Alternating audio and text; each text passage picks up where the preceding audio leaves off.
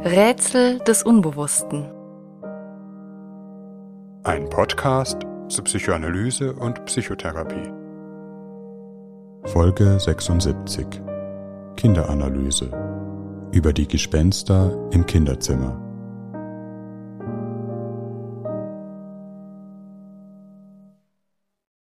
In dieser Folge befassen wir uns mit den Grundlagen psychoanalytischer Kindertherapien. Wer nach der Folge hören möchte, wie sich eine Kinderanalyse konkret gestaltet, für die oder den haben wir eine etwa 60-minütige Fallerzählung aufgenommen. Die Arbeit einer Kinderanalytikerin mit ihrem kleinen Patienten Simon.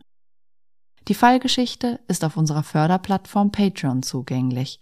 Dort findet sich auch eine Gesprächsreihe zu wichtigen Vertreterinnen und Vertretern der Kinderanalyse, zum Beispiel Melanie Klein und Donald Winnicott. Einen Ausschnitt aus der Fallgeschichte haben wir an den Abspann der Folge gefügt. Hört gerne einmal rein. Eine Mutter kommt mit ihrem sechsjährigen Jungen zu einer psychotherapeutischen Sprechstunde. Seit er in die Grundschule gekommen sei, wäre er gegenüber anderen Kindern auffällig, werde schnell aggressiv, wenn etwas nicht funktioniert, störe den Unterricht. Zu Hause ziehe er sich zurück, spreche nur wenig. Oder ein Elternpaar kommt mit ihrem Säugling und bittet um Beratung. Ihr Kind schreie dauernd, könne sich kaum regulieren, sei zudem schwer zu stillen. Oder ein Kind kommt kaum in Kontakt mit anderen Kindern, zeigt nur Interesse an ganz speziellen Beschäftigungen, die für Außenstehende kaum nachvollziehbar seien, was den Eltern zunehmend Sorge mache. Oder ein jugendliches Mädchen esse seit Monaten nicht mehr richtig und habe in bedenklichem Maß abgenommen. Ihre Eltern und die Hausärztin befürchten eine Essstörung. Diese Situationen sind nur einige Beispiele für die vielgestaltigen Problemlagen, mit denen Kinder und ihre Angehörigen Kindertherapeuten aufsuchen. Wir wollen in dieser Folge versuchen, einen Einblick in diese Arbeit zu geben. Wie gestalten sich psychoanalytische Therapien mit Kindern und Jugendlichen? Wo liegen die wesentlichen Unterschiede zu einer Erwachsenentherapie? Der Bereich der Kinder- und Jugendlichenpsychotherapie bildet ein ganz eigenes Gebiet innerhalb der Psychotherapieformen. Schon an der Altersspanne lässt sich ablesen, wie vielgestaltig das Feld ist. Kindertherapeuten behandeln Patienten vom Säuglingsalter bis ins junge Erwachsenenalter. Das Höchstalter liegt bei 21 Jahren. Wir werden in dieser Folge einen Schwerpunkt auf die therapeutische Arbeit mit Kindern, vom Kindergartenalter bis zum Beginn der Pubertät legen. Psychoanalytisch orientierte Therapien sind dabei gemeinsam mit der Verhaltenstherapie die häufigste Therapieform in Deutschland im Kindesalter. Das Feld der Therapieansätze fächert sich dabei weit auf. Eine Übersicht über die verschiedenen tiefenpsychologischen und psychoanalytischen Therapieformen ist den Literaturhinweisen im Anhang der Folge zu entnehmen. Eine Zusammenfassung der wissenschaftlichen Evidenz für die Wirksamkeit psychoanalytischer Kindertherapien findet sich in dem Review von Sven Rabung und Kollegen aus dem Jahr 2021. Was nun macht ein psychoanalytisches Vorgehen in der Kindertherapie aus? Diese Frage war in der Geschichte der Psychoanalyse umstritten. Sigmund Freud ging davon aus, dass zumindest mit jüngeren Kindern keine Analysen möglich seien, da das wesentliche Mittel einer Therapie hier nur sehr eingeschränkt zur Verfügung stehe, die Sprache. Seine Tochter Anna Freud öffnete die Psychoanalyse für die Arbeit mit Kindern, verband dabei die therapeutische Arbeit mit pädagogischen Elementen. Für die heutige Ausrichtung der Kinderanalyse waren zudem die Arbeiten Melanie Kleins und Donald Winnicotts einflussreich, ebenso Ansätze wie die Bindungstheorie oder die Forschungsarbeiten von Daniel Stern oder Martin Dornes. Kindertherapeuten betreten, wenn sie sich mit den Schwierigkeiten von Kindern und ihren Familien befassen, ein heikles Gelände. Wenn Kinder Symptome zeigen, sie leiden, auffällig werden oder sich nicht altersgemäß entwickeln, steht schnell die Frage der Schuld im Raum. Sind es die Peers, die Schule, die gesellschaftlichen Verhältnisse? Sind die Eltern schuld? Ist eine medizinische Erkrankung verantwortlich? Oder gar das Kind selbst? Es gibt viele Diagnosen, Hypothesen, Vorurteile, die in Bezug auf psychische Probleme im Kindesalter kursieren, nicht immer mit einem seriösen Hintergrund. Wichtig ist eine professionelle Diagnostik, die zu Beginn einer Kindertherapie auch medizinische oder neurogenetische Erkrankungen wie etwa verschiedene Formen des Autismus abklärt, gegebenenfalls zunächst bei einem Kinderpsychiater.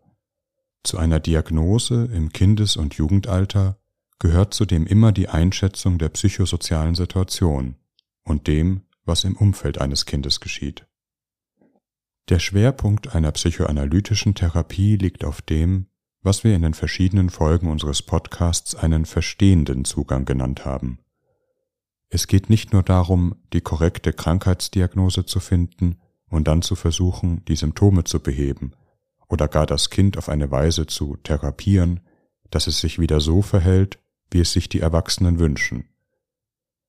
Kinderanalysen orientieren sich an dem Ziel, das Kind in seinen inneren Nöten und Konflikten zu verstehen und ihm dabei zu helfen, etwas zur Sprache zu bringen, was es alleine nicht oder nur in der Sprache der Symptome sagen kann. Die Beschreibung der Problematik anhand der Symptome liefert eine wichtige Information. Zugleich ist jedes Kind ja auch in seiner eigenen Welt, hat sein eigenes Ich, erlebt die Situation auf seine eigene Weise. Und vieles, was Erwachsene als lästiges Symptom oder störendes Verhalten empfinden, ist vielleicht ein kindlicher Versuch, mit einer inneren Not umzugehen. Nicht selten verfestigen sich Symptome aus gewissermaßen chronischen Missverständnissen zwischen Erwachsenen und Kind. Zum Beispiel, das Kind ist schlecht in der Schule, weigert sich, Hausaufgaben zu machen und zu lernen. Die Eltern bekommen Angst um die Zukunft des Kindes und beginnen Druck auf das Kind auszuüben, ihm Strafen anzudrohen. Dies nicht aus bösem Willen. Die Eltern wollen das Kind vor den negativen Konsequenzen bewahren, reagieren hier vielleicht aus biografisch tief sitzenden Ängsten, mitunter übermäßig streng. Das Kind erlebt die Situation aber nicht als elterlichen Rettungsversuch, sondern als Übergriff, Einschränken der eigenen Sphäre, weshalb es sich nur umso weiter zurückzieht, jetzt erst recht nicht mehr lernen kann, weil das ja hieße, sich dem Willen der Eltern zu beugen. Es geht gar nicht so sehr darum, ob das Kind gerne für die Schule lernt, sondern um einen verborgenen Kampf um Autonomie mit den eigenen Eltern. Kindertherapien können dabei helfen, einen Ausweg aus solchen Teufelskreisen zu finden, beziehungsweise diese überhaupt erst einmal zu erkennen. Deshalb gehört es zum üblichen Setting einer Kindertherapie, auch regelmäßig mit den Eltern zu sprechen. Wobei es nicht um eine Therapie der Eltern geht, sondern um eine Hilfestellung, die Problematik des Kindes besser zu verstehen und Situationen im Alltag anders zu lösen. Hier können Kindertherapien auch bei psychischen Schwierigkeiten hilfreich sein, die eine medizinische oder genetische Ursache haben. Denn auch hier ist es ja wichtig zu verstehen, wie erlebt das Kind seine Welt, wo liegen seine Schwierigkeiten, warum reagiert es auf bestimmte Situationen, wie es reagiert. Ziel ist also in gewisser Hinsicht, eine Brücke zwischen der Welt der Erwachsenen und der Welt der Kinder zu bauen.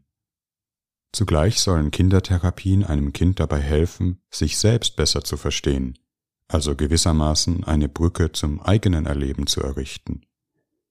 Denn nicht selten verstehen sich Kinder ja selbst nicht, können etwa gar nicht sagen, warum sie nicht für die Schule lernen wollen, warum sie so wütend sind oder warum so traurig. Man könnte auch sagen, psychoanalytische Kindertherapien helfen Kindern, unverarbeitete Gefühle zu benennen und zu verdauen. In diesem Sinne, sich selbst etwas besser zu verstehen und etwas mehr inneren Spielraum zu gewinnen. Für zumindest eine Vielzahl von Kindertherapien gilt, es geht weniger darum, eine Erkrankung zu therapieren, als Entwicklungsblockaden zu lösen. Was Bewusstsein oder Spielraum jeweils bedeutet, hängt dabei sehr vom Alter des Kindes ab. Kinderanalytiker brauchen ein gutes Einfühlungsvermögen und in gewisser Hinsicht einen guten Zugang zu ihrem eigenen kindlichen Selbst, um eine Sprache zu finden, die das Kind erreicht. Oftmals geht es zunächst darum, Worte zu finden, mit denen das Kind etwas anfangen kann. Das, was ich empfinde, ist Wut. Da ist immer so ein Krokodil im Bauch. Wenn mir etwas nicht gelingt, dann beißt es zu. Worte für das eigene Erleben zu finden, hilft oftmals schon dabei, Ängste zu reduzieren oder eigene Gefühle zu regulieren. Denn in der Therapie ein gemeinsames Wort zu finden, geht ja auch mit der Erfahrung einher, von jemandem verstanden zu werden, nicht alleine zu sein. Deshalb ist das Sprechen und Beschreiben in Kinderanalysen wichtig, wobei es auch hier oft um die Ebene der Gefühle geht. Therapeuten versuchen in Worte zu fassen, was das Kind vielleicht empfindet, aber auch, was sich vielleicht gerade im Hier und Jetzt des therapeutischen Raums abspielt. Zum Beispiel, jetzt stehst du gerade hier und weißt nicht weiter. Du würdest so gerne etwas spielen, aber etwas steht dem im Weg. Eine wesentliche Besonderheit von Kinderanalysen betrifft die Rolle des Spiels. Kinderanalytiker spielen mit ihren Patientinnen und Patienten, wobei es natürlich auch hier auf das Alter ankommt. Dabei geht es weniger darum, Kinder auf eine ansprechende Weise Lernerfahrungen näher zu bringen, sondern das Spielen selbst ist Therapie. Man spricht auch vom sogenannten therapeutischen Spielen. Die meisten kinderanalytischen Praxen sind mit unterschiedlichen Spielmaterialien ausgestattet. Figuren, Puppen, einer kleinen Theaterbühne oder Sandkästen, Ton. Normalerweise gibt es auch viele Malutensilien. Die Spielmaterialien sind so ausgewählt, dass sie ein offenes Spiel ermöglichen, also dem Kind nicht gleich bestimmte Regeln oder Ziele vorgeben. Es war eine der bedeutsamsten Entdeckungen von Kinderanalytikern wie Melanie Klein, dass Kinder ihre inneren Schwierigkeiten meist weniger über die Sprache ausdrücken als über ihr Spielen. Das Spielen und kreative Gestalten ist nicht nur ein kindlicher Zeitvertreib, sondern die Art und Weise, wie Kinder sich mit der Welt auseinandersetzen, der äußeren sowie ihrer eigenen inneren Welt.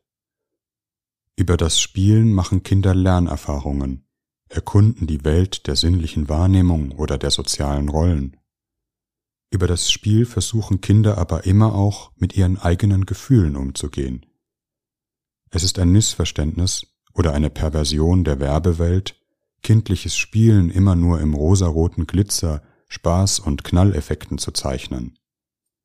Kinder haben natürlich Freude an ihrem Spiel, aber sie betreiben ihr Spiel, um es einmal mit diesem Wort zu sagen, durchaus mit Ernst. Und das zu Recht. Das Spiel hat mit den Erfahrungen zu tun, die Kinder in ihrem Leben machen. Diese Erfahrungen werden oftmals in einer kreativen Weise in das Spiel einverwandelt. Kinder setzen ihre Wünsche in Szene, ihre Hoffnungen, ihre manchmal geradezu großartigen Fantasien. Sie spielen aber oftmals auch das nach, was ihnen Sorge oder Angst oder sie wütend macht, verdauen in dieser Weise die gemachten Erfahrungen. Ein Extrembeispiel ist etwa aus der Arbeit mit traumatisierten Kindern bekannt.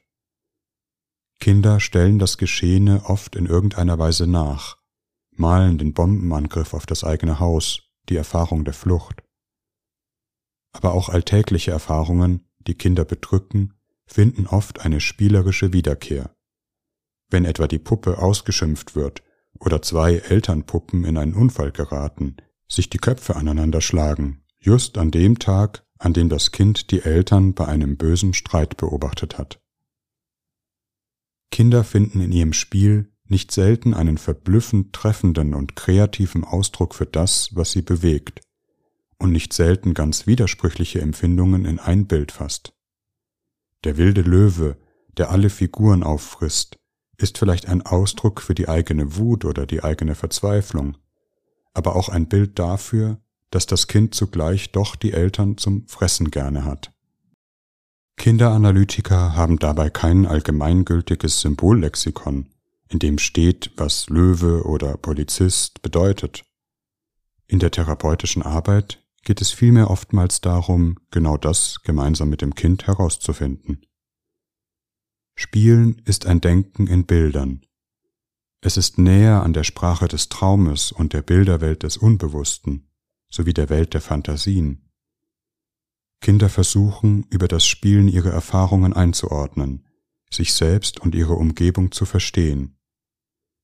Durch das Spielen entsteht auch so etwas wie ein innerer Raum, der sich mit dem deckt, was man in der Psychoanalyse Mentalisieren nennt. Dinge erst einmal vor dem geistigen Auge durchzuspielen, ehe man handelt, gewissermaßen die Wut mit einem beißenden Spielfigurenkrokodil in Szene zu setzen, statt selbst zuzubeißen. Kindliches Spielen hat ein Eigenrecht, bedarf keiner fremden Zwecke, mit denen es Erwachsene belegen müssen, damit es sinnvoll sei. Es ist aus diesem Grund auch nicht der Ort, Kompetenzen für den späteren Konkurrenzkampf am Arbeitsmarkt zu erwerben, so nett dies auch in Spaß und Spiel verpackt wird. Kinder nehmen wahr, ob sie frei spielen dürfen oder ob Erwachsene es mit ihren Spielanregungen doch auf etwas Bestimmtes abgesehen haben. Wenn Kinder ihr Spiel als etwas erfahren, das heimlich fremden Zwecken dient, entfremden sie sich auch von sich selbst. Wird ihnen eine Erfahrung von innerer Freiheit vorenthalten, die in der Lebensgeschichte wertvoller sein mag als ein möglichst frühes Erlernen von Programmiersprachen. Die Kunst der Kinderanalyse besteht darin, ein Sensorium für solche Spielsituationen zu entwickeln, sich in die kindliche Fantasiewelt einzufühlen. Ein Erwachsener sagt vielleicht den Satz, Jetzt ist es mir gerade so, als würde ich durch ein Labyrinth laufen. Ein Kind würde vielleicht eine Spielfigur durch ein chaotisches Durcheinander von Bauklötzen spazieren lassen, ihm die Worte in den Mund legen, ich bin gefangen, ich finde nicht raus. Ein Erwachsenentherapeut könnte vielleicht antworten, Sie fragen sich, wo ich in diesem Labyrinth bin. Ein Kindertherapeut würde vielleicht eine Spielfigur auftreten lassen, die die andere Figur fragt, bist du denn ganz alleine? Und auf dieser Ebene kann ein Gespräch entstehen, erst einmal zwischen den beiden Figuren. Kinderanalytiker sprechen und benennen Gefühle, wie man es aus Erwachsenentherapien kennt. Du fühlst dich gerade ganz verloren, aber sie denken und sprechen, je nach Alter des Kindes, immer auch mit der Spielfigur oder dem Malstift in der Hand. Für ein jüngeres Kind ist es vielleicht schwer, etwas mit dem Satz anzufangen, Du wünschst dir, dass ich immer da bin, dass es niemals eine Therapiepause gibt, in der wir uns nicht sehen. Wohl aber mit einer Spielfigur, welche die Therapeutin sagen lässt, ach herrje, jetzt fühle ich mich hier so wohl, und dann muss ich wieder fortgehen aus dem schönen Zimmer hier. Könnte ich doch immer hier bleiben, das macht mich ganz wütend. Es wäre indes ein Irrtum anzunehmen, dass Kinder eigentlich wie Erwachsene denken, dabei nur das, was wir mit Worten sagen, mit Spielfiguren nachstellen. Es ist genau umgekehrt.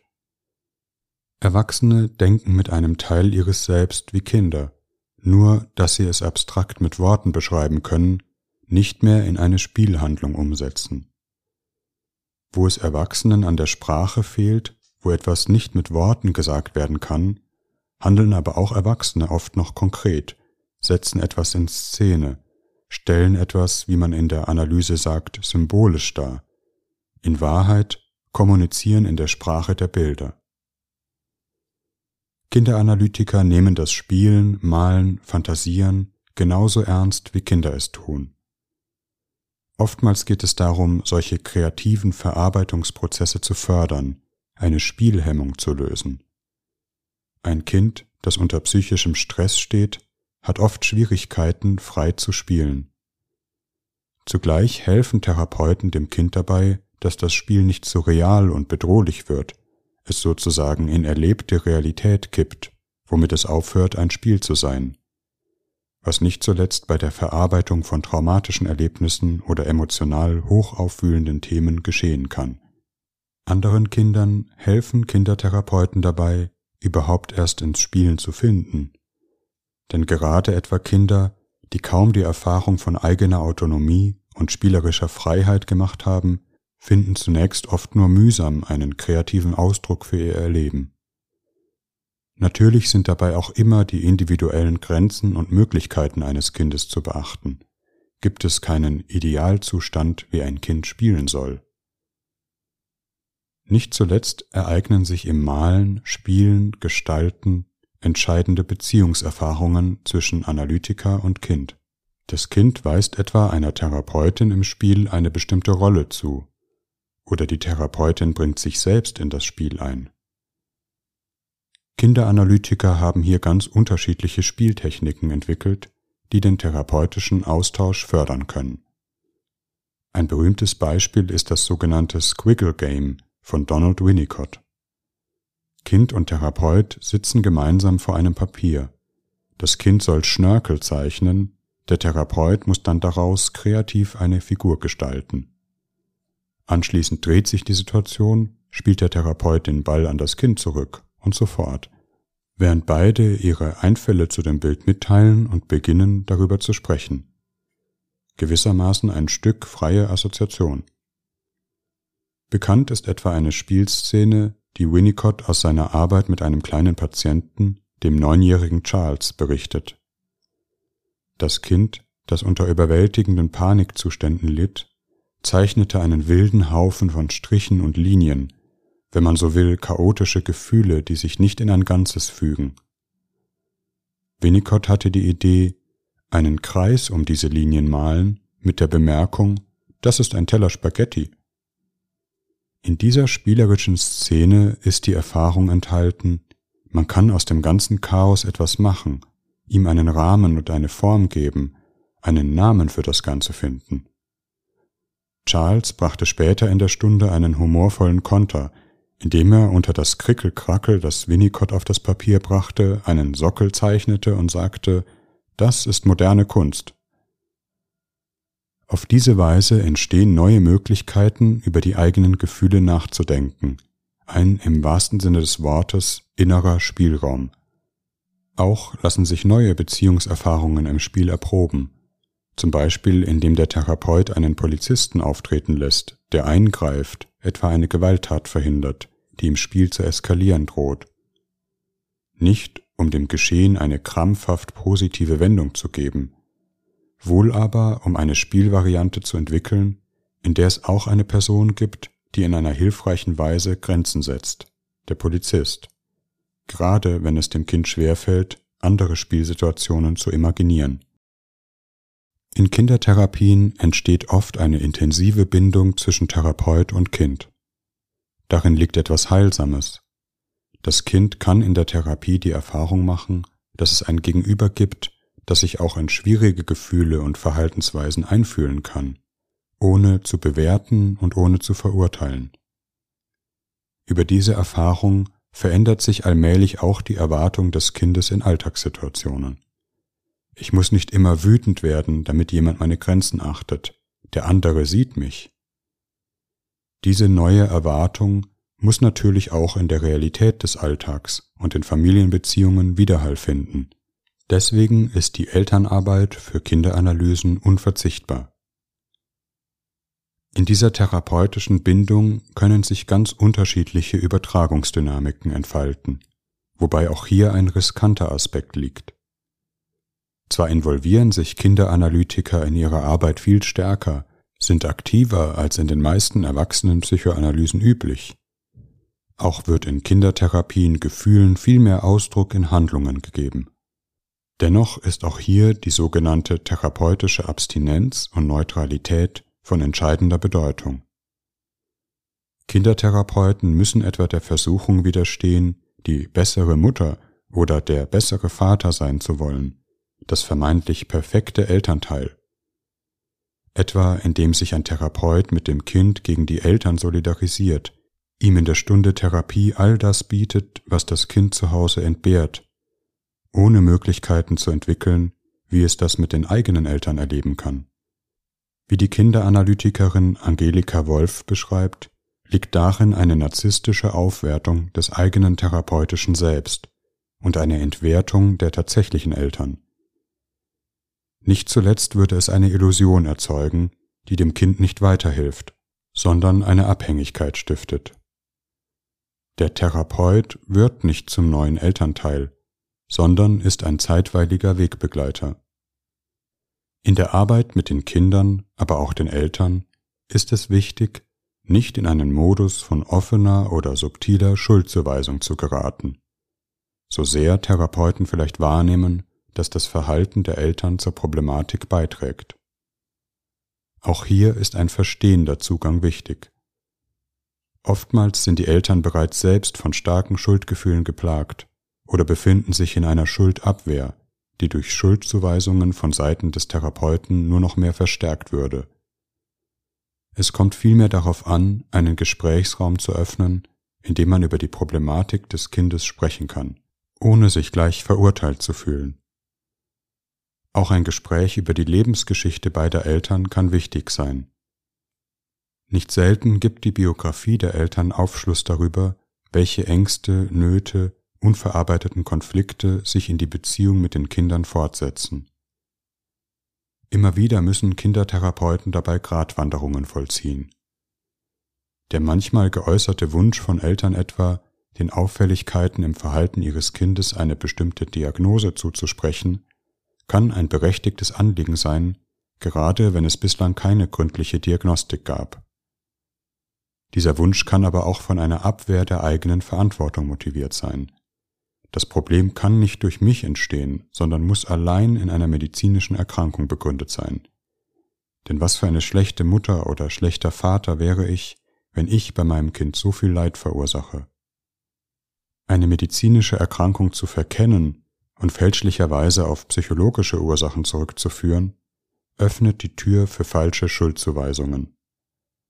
Sich umgekehrt vorschnell in Diagnosewünsche zu verwickeln, könnte bedeuten, das Kind mit seinen berechtigten Anliegen, etwa seinem berechtigten Protest, alleine zu lassen und dem Problemverhalten ein scheinbar allerklärendes Label verleihen.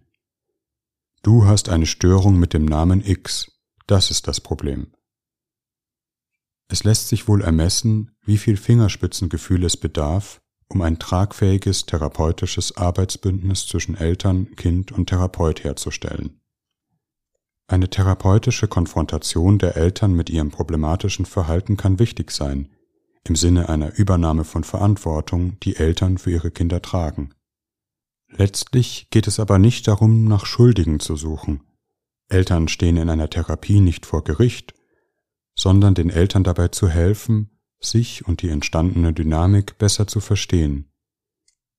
Was bewegt eine Mutter oder ein Vater dazu, ihr Kind kaum je in den Arm zu nehmen, ihm liebevolle Worte zu sagen, es alleine zu lassen? Oder umgekehrt, es kaum loszulassen, es nicht zu ermutigen, eigene Schritte zu gehen?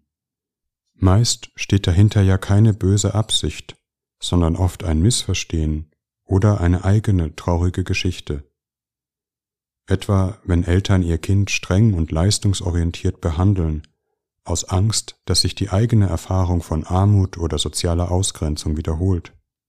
Oder wenn Eltern ihr Kind mit einem Maß an Liebe überfrachten, das es dem Kind schwer macht, sich ohne Schuldgefühle von Vater oder Mutter abzugrenzen, aus Angst, das Kind könne ebenso einen Mangel an Liebe erfahren, sich so einsam fühlen, wie es die Eltern vielleicht einmal in ihrer eigenen Kindheit erfahren mussten. Wohl mag hier der Satz des Psychoanalytikers C.G. Jung seine Wahrheit haben. Nichts hat psychologisch gesehen einen stärkeren Einfluss auf ihre Kinder als das ungelebte Leben der Eltern. Nicht selten ist die unbewältigte Geschichte der Eltern das Gespenst, das durch das Kinderzimmer geistert. Manchmal kann die Beratung der Eltern auch in einer Empfehlung münden, selbst eine Therapie zu machen, um eigene Verletzungen zu bearbeiten. Im Umgang mit Kindern begegnet man, in dieser Metapher gesprochen, letztlich immer auch dem eigenen, inneren Kind. Das gilt nicht nur für Eltern, sondern auch für Kinderanalytiker. In Kindertherapien geht es um emotional berührende Prozesse. Tiefe Ängste, Wut, Verzweiflung, Sehnsucht und Hoffnung. Jedes Kind spricht auch das innere Kind an, gewissermaßen ohne Umschweife über Intellekt und Rationalisierung und weckt manchmal auch den Wunsch, etwas heil zu machen, das vielleicht im eigenen Selbst verletzt ist. Auch in Kindertherapien gilt, die Gefühle, die ein Therapeut empfindet, sind wichtiger Bestandteil der Therapie, müssen aber verstanden und reflektiert werden, damit sie nicht ungefiltert in den therapeutischen Prozess fließen. Nicht zuletzt aus diesem Grund ist es wichtig, dass Kinderanalytiker in ihrer Ausbildung eine Selbsterfahrung machen, um ihr eigenes Selbst kennenzulernen. Gerade damit die Therapie nicht zu einem unbewussten Selbstheilungsversuch gerät. Wie in Erwachsenentherapien ist der Schlüssel einer psychoanalytischen Therapie der Umgang mit Übertragungsprozessen, das Verstehen und Einordnen der Gefühle, die im therapeutischen Raum entstehen, auf beiden Seiten. Auch hier mag, wie übrigens in aller Pädagogik und Erziehungsidealen, noch einmal eine Einsicht des Psychoanalytikers Carl Gustav Jung herbeizitiert sein. Wenn wir an einem Kind etwas ändern wollen, sollten wir zuerst prüfen, ob es sich nicht um etwas handelt, das wir an uns selbst ändern müssen.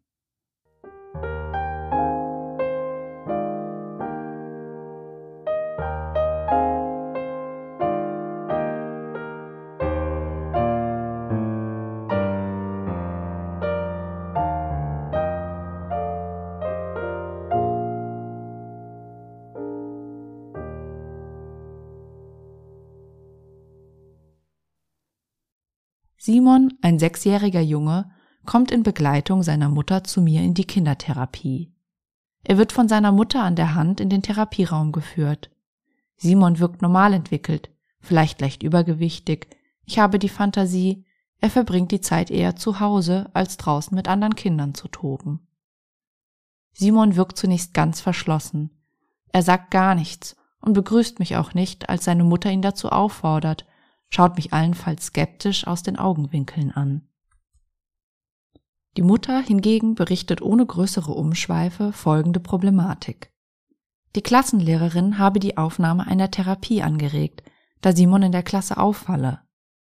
Nachdem Simon zu Beginn der Grundschulzeit sich eigentlich ganz gut in den Klassenverband gefügt hatte und auch gute Leistungen zeigt, entstünden in der letzten Zeit zunehmend Probleme.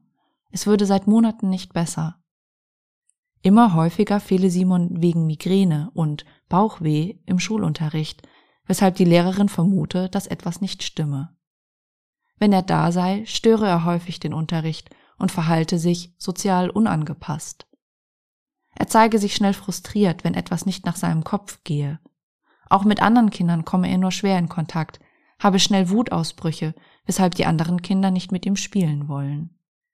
Die Pausen verbringe er ganz alleine, wirkt, wenn er nicht wütend ist, eher schüchtern und zurückgezogen. Ich frage, wie ist es denn mit Simon zu Hause? Die Mutter antwortet, da gibt es keinerlei Probleme.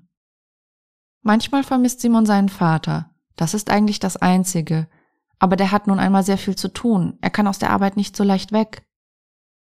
Auch heute sei er unabkömmlich, weshalb er, trotz meiner Aufforderung bei der Terminvereinbarung, dass beide Eltern zum Erstgespräch kommen sollten, auch jetzt nicht da ist. Die Mutter vermutet, dass sich Simon unter Gleichaltrigen schnell langweile. Zumindest treten derartige Probleme zu Hause nie auf.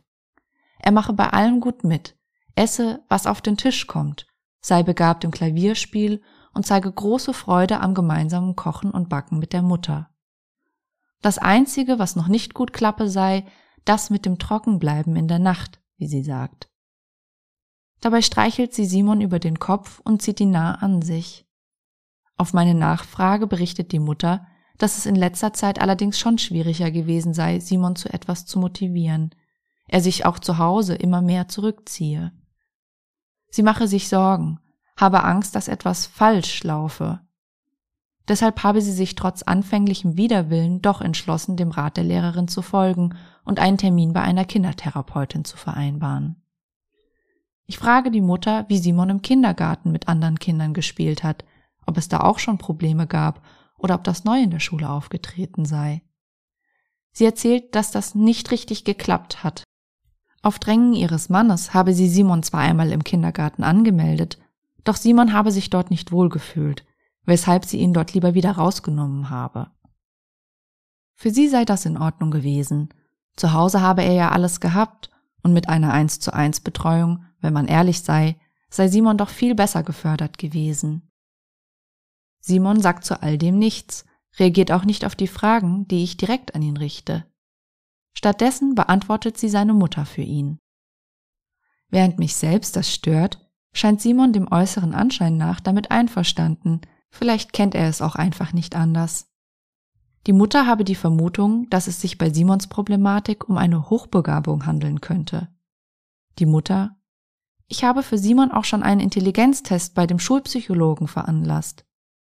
Der Test habe einen Wert im oberen Mittelfeld ergeben, sei aber laut des Schulpsychologen nicht dem Bereich der Hochbegabung zuzuordnen.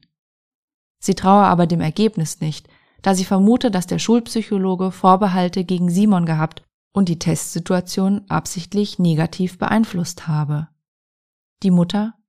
Deshalb wollte ich Sie auch fragen, ob Sie eine neue Testung bei Simon vornehmen könnten. Ich merke doch, dass mein Junge oft schneller ist als andere Kinder in seinem Alter. Auch solle ich untersuchen, ob Simon zudem unter ADHS leide. Die Mutter bringt mir mehrere Vorbefunde mit, aus denen hervorgeht, dass sie schon bei Beratungsstellen sowie einem Kinderpsychiater war, um dort entsprechende Testungen vorzunehmen, die aber weder eine körperliche Erkrankung noch eine Entwicklungsstörung ergaben. Die vollständige Fallerzählung findet ihr auf unserer Förderplattform Patreon. Der Link hierzu ist im Anhang.